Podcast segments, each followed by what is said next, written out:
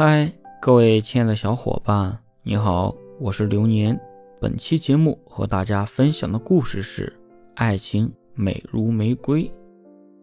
他曾写下这样一段话：爱情既是一首优美的歌曲，但也是艰难迈着沉重的步伐，踏着人生的旅途。何时有我的幸福？何地是我的归宿？仰望茫茫苍天，尽掉我悲伤的泪珠。幸福就像玫瑰花，你想得到它，就必须辛勤劳动，用汗水谱写的乐章，难弹的琴。我想，这就是爱情的全部意义。他们曾非常相爱，他们订婚了，虽然男生的家人都很反对。后来，男生很久没有去找过她，他本该怨她的，怨她的沉默，怨他的软弱。可是，他仍爱她。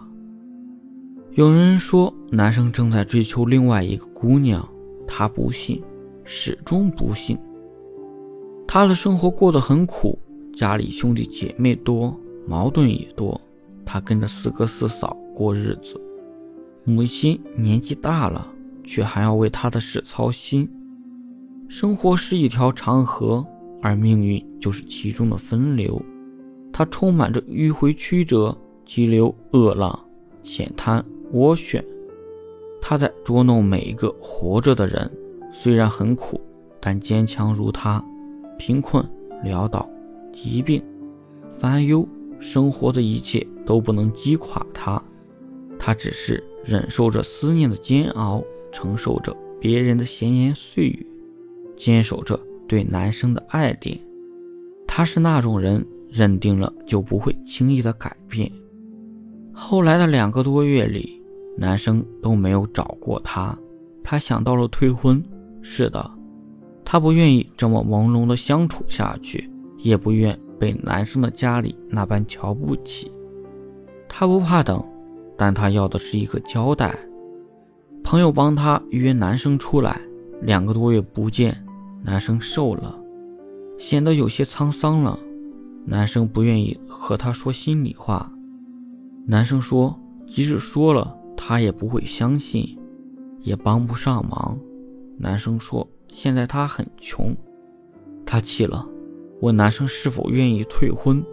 男生答：你愿意，我就愿意。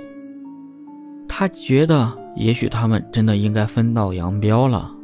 一晃几个月过去了，他病了，医生说是神经衰弱、精神忧郁、睡眠不足引起的。他头疼的厉害，却只能一个人去看病。他不知道心里的悲和苦能和谁倾吐。他怨男生怨他，可终究忘不了男生。其实他心里清楚。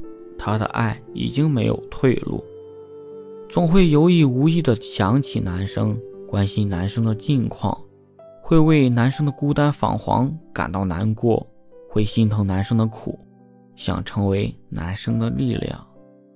日复一日的辛苦劳作，年复一年的思念孤单，一直到又一年的新开始。这些日子里，尽管对命运的残酷有过憎恨。但他始终没有放弃自己的坚持，因为生活很长，他有他的希望。他忘不了那个北风天，他们见了面，说了很多话。他知道男生仍然像以前一样爱他，他们一起去看电影，他们幸福的牵手拥抱。男生送她回家，却执意不肯进家门。于是他们就在菜地上聊了两个多小时。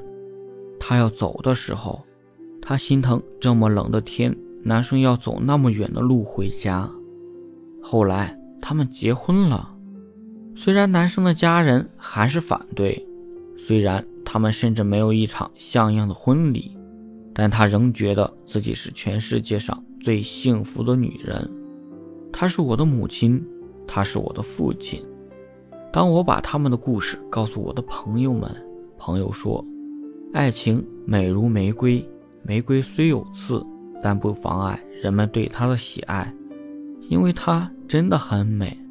我愿我的热泪化作晶莹的泪珠，挂在玫瑰花瓣上，让它永葆美丽。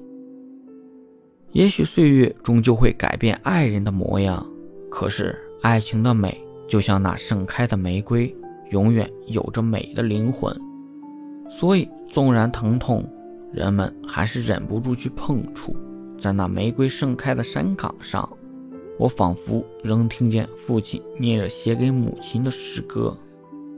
在这静静的晚上，让我们共度一段空闲的时光。别说，别动，别想，就这样静静的把世界遗忘。在这静静的晚上，田野上洒满了银色的月光。别说，别动，别想，就这样静静的相对着凝望。